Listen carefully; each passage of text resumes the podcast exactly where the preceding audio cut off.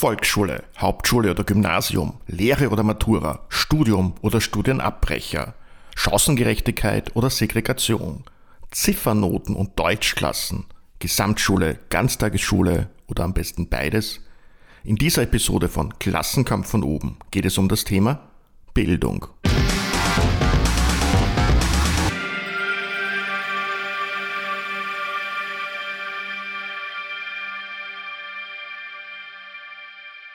Wer brav lernt, der wird es später mal zu etwas bringen. Der Schulerfolg, der ist in Österreich ganz besonders stark mit dem Versprechen des sozialen Aufstiegs verbunden. Aber wie ist es um die sogenannte soziale Mobilität im Land der Äcker und der Dome tatsächlich bestellt? Philipp Schnell ist Ökonom in der Abteilung für Bildungspolitik der Arbeiterkammer Wien. Bei den Studien, die sich soziale Mobilität anschauen, wird geschaut, beispielsweise erreichen Kinder aus äh, Arbeiterinnenfamilien berufliche Führungspositionen ja, und in welchem Ausmaß und wie stark variiert das eigentlich zwischen europäischen Staaten. Und da kommt eben genau raus, dass es in einer der groß angelegten OECD-Studien dass es in Österreich fünf Generationen braucht, ähm, um von sozusagen sozial unten in die soziale Mitte zu wechseln. Von unten in die soziale Mitte zu wechseln. Dieser soziale Aufstieg ist doch ein großes Versprechen, das uns gegeben wird. Oder etwa nicht? Wieso braucht es nun in Österreich fünf Generationen und nicht zwei Generationen wie in Dänemark oder drei wie in Schweden? Was die Studien eigentlich alle zeigen, ist, dass Bildung ein bestimmter Hebel ist, der Mobilität ermöglicht. Also Bildung steht im starken Zusammenhang mit ähm, guten Berufschancen, mit guten Einkommenschancen, auch mit guter Gesundheit. Also man kann sagen, dass Bildung sozusagen der Hebel ist im Mobilitätsprozess. Auf den ersten Blick sieht das ja ganz gut aus. In Österreich hat sich in den vergangenen 50 Jahren der Anteil der AkademikerInnen beinahe verzehnfacht. Der Anteil der Personen, die maximal einen Pflichtschulabschluss aufweisen, ist auf ein Drittel gesunken. Also, alles richtig gemacht? Leider nicht. Es haben nämlich nicht alle die gleichen Chancen innerhalb unseres Bildungssystems. Manche sind eben gleicher. Wir sehen, dass sechs von zehn Kinder aus Akademikerfamilien wechseln äh, oder erreichen eine Hochschule in Österreich, den Hochschulabschluss. Für Kinder aus Familien, wo die Eltern über maximal Pflichtschulabschluss äh, verfügen, sind das nicht mal einer von zehn, also konkret sieben Prozent. Das bedeutet nicht, dass jeder die Universität erreichen muss, aber ich finde, das Beispiel zeigt, ähm, wie ungleich die Zugangschancen zur Bildung in Österreich verteilt sind und wie stark sozusagen die soziale Herkunft, insbesondere der, der Bildungsstand der Eltern, die Bildungskarrieren in Österreich prägt. Das heißt, man könnte auch sagen, in Österreich ist der Bildungserfolg abhängig vom, vom Glück der Geburt. Das Glück der Geburt führt also zu Unterschieden im Lernerfolg. Diese Unterschiede lassen sich auch tatsächlich messen mit erschütternden Ergebnissen, wie Bildungsökonom Philipp Schnell ausführt. Wir sehen in Österreich, dass diese Bildungsungleichheiten eben schon wahnsinnig früh im System passieren. Man sieht das sehr deutlich an den sogenannten Bildungsstandards. Ich will jetzt nicht zu technisch sein, aber in Österreich werden momentan am Ende der vierten Klasse, also am Ende der Volksschule, alle Schülerinnen getestet. Man gibt einen Test aus in Mathematik oder auch in Deutsch und dann schaut man, wie gut die, die Schülerinnen und Schüler abschneiden. Und was man dort sehr deutlich sieht, ist, dass die, die Testergebnisse wahnsinnig variieren äh, nach dem Bildungshintergrund der Eltern. Also der, der Punkteunterschied zwischen Kindern aus Akademikerfamilien und Kindern aus weniger privilegierten äh, Familien beträgt 120 Punkte. Jetzt kann man sich unter 120 Punkten eigentlich nichts vorstellen, ja, ähm, wenn man sich nicht da näher mit beschäftigt hat. Aber das sind umgerechnet drei Lernjahre. Das heißt, am Ende der Volksschule ist die soziale Schere so groß, ja, dass sie drei Lernjahren entspricht. Oder anders formuliert, die Kinder aus weniger privilegierten Familien müssten eigentlich nochmal drei Jahre in die Volksschule gehen, um auf das gleiche Kompetenzniveau zu kommen wie Kinder aus Akademikerfamilien am Ende der Volksschulzeit. Aber wie kommt es letztendlich dazu, dass Kinder innerhalb der gleichen Schule, der gleichen Klasse mit den gleichen Lehrerinnen derart unterschiedlich abschneiden? Das hat unter anderem damit zu tun, dass wir ähm, in Österreich ein Bildungssystem haben, das ähm, mehrheitlich immer noch ein Halbtagssystem ist. Das heißt, relativ viel Lernzeit, also auch Zeit für Hausübungen etc. wird ähm, in die Familie nach Hause verlegt. Und dort sind die Unterstützungsleistungen eben sehr unterschiedlich. Da gibt es Kinder, die wachsen in Familien auf, da steht zu Hause eine ganze Bücherei, eine ganze Bibliothek quasi. Da gibt es Eltern, die haben die Zeit auch und die Ressourcen, sich hinzusetzen, die Hausübungen mit zu, zu gestalten. Sie haben auch das Einkommen, um gegebenenfalls mal Nachhilfe zu finanzieren. Ja. Und auf der anderen Seite haben wir Kinder aus Familien, da gibt es zu Hause nicht mal eine stabile Internetverbindung. Wo die Eltern aufgrund von Mehrfachbelastungen, sei es Betreuungssituationen oder auch vielleicht mehrfach beruflicher Belastungen, gar nicht die Zeit aufbringen können, die Kinder ausreichend zu unterstützen. Und was die Zahlen sehr eindrucksvoll im negativen Sinn dann zeigen, ist, fehlt diese elterliche Unterstützungsleistung zu Hause, bleibt der Bildungserfolg aus. Die erste große Frage in der Schullaufbahn stellt sich dann am Ende der Volksschule. Hauptschule, Neue Mittelschule oder Gymnasium? Philipp Schnell. Kinder müssen sich im Alter von zehn Jahren zum ersten Mal entscheiden, welchen Bildungsweg sie einschlagen nach der Volksschule. Das ist international gesehen sehr früh. Und natürlich entscheiden kaum Kinder im Alter von zehn, sondern Eltern entscheiden im Alter von zehn. Und hier wird dann das gleiche Muster widerschlagend. Also wir sehen in den gleichen Zahlen, dass bei Kindern, die gleich gut sind, gleiche Noten haben, gleiche Punkte in diesen Tests erreichen, die anschließenden Bildungswege sehr unterschiedlich sind. Andere Länder machen das durchaus anders. In Schweden und Frankreich wird diese erste Entscheidung für eine weiterführende Schule erst im Alter von 15 Jahren getroffen. Das bedeutet, es gibt dort eine Gesamtschule, eine gemeinsame Schule. Also Gesamtschule ist für mich eine gemeinsame Schule. Das heißt, eine möglichst lange gemeinsame Schulzeit von Schülerinnen und Schülern, wo es keine Differenzierung in unterschiedliche Bildungswege gibt. Ähm, beispielsweise ab Eintritt in die Volksschule bis hin zum Alter von 15, 16, wo ich mich dann erst zum ersten Mal für eine weiterführende Schule entscheiden muss, vielleicht auch als Schülerinnen und Schüler selber mehr diesen Bildungsweg entscheide, weil ich halt schon eine bessere Idee davon habe, was ich vielleicht später mal werden will, etc. Für wirkliche Chancengleichheit müsste eine gemeinsame Schule mit dem Konzept der Ganztagsschule kombiniert werden. Ganztagsschulkonzept sieht so aus, dass Schülerinnen und Schüler einfach sehr viel Zeit, nämlich in Anführungszeichen den ganzen Tag, äh, in der Schule verbringen. Also stärker von 8 Uhr in der Früh, wenn die Schulzeit beginnt, bis zum Nachmittag, beispielsweise 15, 16 Uhr. Und die Idee ist eben, dass dort qualitätsvoll Kinder so unterstützt werden können in dem Ausmaß, was sie eben vielleicht zu Hause nicht haben. Ganztagesschulen werden in Österreich ausgebaut. Das Angebot wird verbessert. Aber von einer gemeinsamen Schule, einer Gesamtschule, sind wir in Österreich weit entfernt.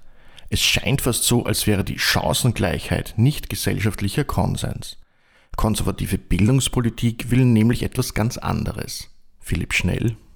Ich glaube, Anzeichen von einer konservativen Bildungspolitik ist auf jeden Fall das klare Beibehalten eines differenzierten Schulsystems, die klare Hierarchie von Schulwegen. Also es gibt bestimmte Schulwege, die sind für Kinder bestimmt aus bestimmten sozialen Schichten, damals auch so eingeführt worden. Ähm, ein zweiter Aspekt, den ich nennen würde, ist, ich finde, konservative Bildungspolitik hat ein klares Element von Segregation, von Ausschluss. Ich finde, es kommt in den letzten fünf Jahren sehr deutlich zum Ausdruck in den sogenannten Deutschförderklassen, wo man versucht hat, Kinder mit vielleicht nicht genügend Sprachkompetenz in der Zweitsprache Deutsch gesondert zu beschulen, pädagogisch, und das sagt auch wirklich jegliche Forschung ein Wahnsinn. Aber zurück zur konservativen Bildungspolitik. Also ich finde diese offensive Segregation indem ich halt versuche, sogenannte Leistungsbehinderer aus der Perspektive, wenn ich das so sagen kann, klar vom Regelunterricht zu entfernen, ja, ist für mich auch klarer Aspekt von konservativer ähm, Bildungspolitik. Und vielleicht noch ein weiterer Punkt. Es gibt auch keinen Fokus auf soziale ausgleichende Maßnahmen. Also was nochmal konkret fest an den letzten Regierungswechseln. Wir hatten äh, den Ausbau der Ganztagsschulen, sozusagen, der hat stattgefunden, der war finanziert und mit einem Regierungswechsel 2017, 2018 wurde Gelder halbiert und auf längere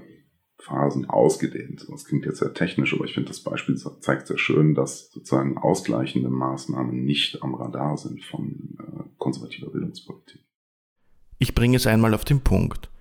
In den Augen Konservativer sollen die Kinder aus besseren Familien bitteschön im Gymnasium unter sich bleiben. Diesen Klassismus gibt es im österreichischen Bildungssystem eigentlich immer schon. Was jetzt immer mehr steigt, ist der Druck auf alle Kinder und alle Lehrerinnen, zeigt sich Ökonom Philipp Schnell besorgt.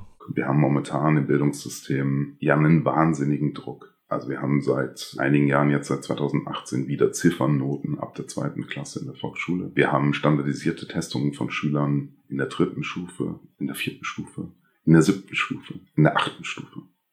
Da entsteht ein wahnsinniger Druck. Ein Druck auf Eltern, ein Druck auf Kinder, ein Druck auf Pädagoginnen. Also da ist wahnsinnig viel Druck ähm, im System Und wir sehen das auch jedes Jahr, weil wir erheben jedes Jahr die sogenannte Nachhilfestudie äh, in der Arbeiterkammer. Wir sehen, dass die Zahl derer, die sich Nachhilfe nehmen, äh, zunehmend steigt und auch schon im Volksschulalter im Übrigen.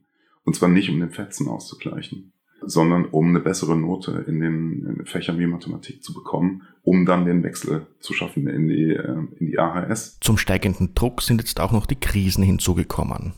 Aktuell die Teuerungskrise, aber speziell die Corona-Pandemie hat wie ein Brennglas gewirkt. 80 Tage waren die Schulen in Österreich geschlossen, dazu kamen noch die Quarantäneregelungen. Küchentische wurden zur Schulbank. Eltern, die, wenn sie Glück hatten, im Homeoffice waren, wurden zu Assistenzlehrerinnen. Und Kinder von Eltern, die nicht in der Lage waren, aufgrund von Arbeitssituation oder dem eigenen Wissensstand die Kinder zu unterstützen, diese Kinder wurden noch weiter abgehängt. Philipp Schnell fasst die Auswirkungen der Krisen zusammen. Die Kinder, die zu Hause die Unterstützung hatten durch die Eltern, wo sich die Eltern Zeit nehmen konnten, äh, die Kinder zu unterstützen, die sind ganz gut durch die Krise gekommen, mit wenig Lernverlusten. Die Kinder, die zu Hause nicht, aus unterschiedlichen Gründen nicht den Support bekommen konnten, sind schon in der Krise ins Straucheln gekommen.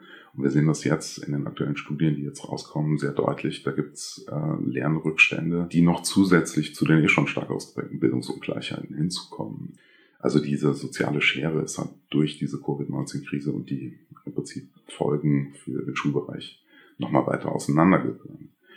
Und als wenn das nicht genug wäre, sind wir ja seit letzten Sommer auch in einer, in einer Teuerungskrise. Das heißt, wir haben steigende Preise. Alle Familien müssen sich genau überlegen, äh, wofür sie jeden Euro ausgeben. Und wir haben zu Beginn der Teuerungskrise im Spätsommer letzten Jahres, also 2022, eine kurze Befragung unter Eltern gemacht. Und wir haben sie gefragt, okay, könnten sie sich auch vorstellen, im Bildungsbereich ihrer Kinder Einsparungen vorzunehmen? Und ich war damals, das war ja der Beginn der, der Krise, schon überrascht, wie deutlich das schon zutage kam. Dass Eltern sehr deutlich sagen, ja, am ehesten kann ich mir zum Beispiel außerschulische Bildungsaktivitäten nicht mehr leisten. Die Nachhilfestunde sowieso, aber halt auch sowas wie Sportunterricht, weiß nicht, das Lernen eines Instruments äh, etc. Also alles, was eigentlich zur Entwicklung eines Kindes beiträgt. Auch das waren auf jeden Stand relativ weit oben schon auf der Streichliste. Aber was mich wirklich schockiert hat, war, dass rund 20 Prozent schon damals gesagt haben, ich werde mir auch die Nachmittagsbetreuung beispielsweise im Hort nicht mehr leisten kann.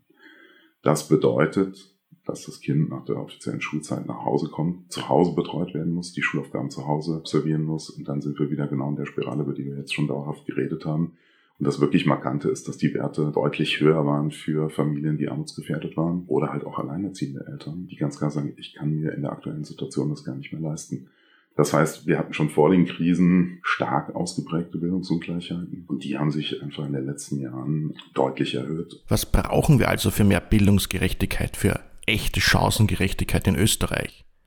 Neben einer Gesamtschule im Sinne einer gemeinsamen Schule bis zum 15. Lebensjahr sieht der Bildungsexperte Philipp Schnell auch Handlungsbedarf in der Ausstattung der Schulen und ihrer Finanzierung.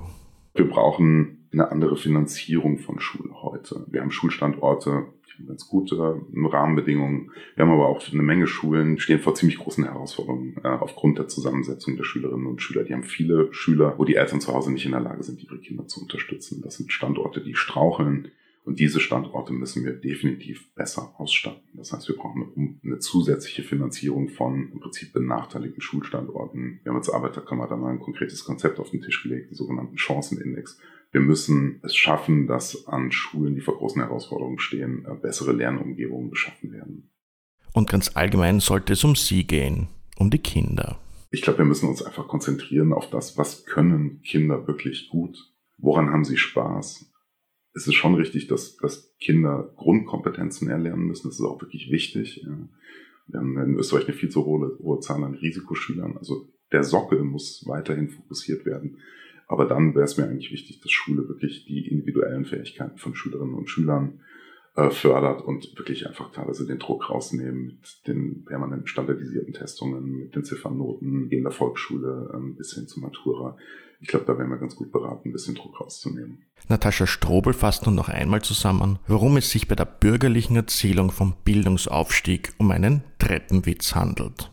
Bildung ist im bürgerlichen Verständnis der Schlüssel zu allem. Also wenn man nur hoch genug gebildet ist, dann schafft man alles, dann wird man reich, dann kann man aus eigener Anstrengung alles erreichen.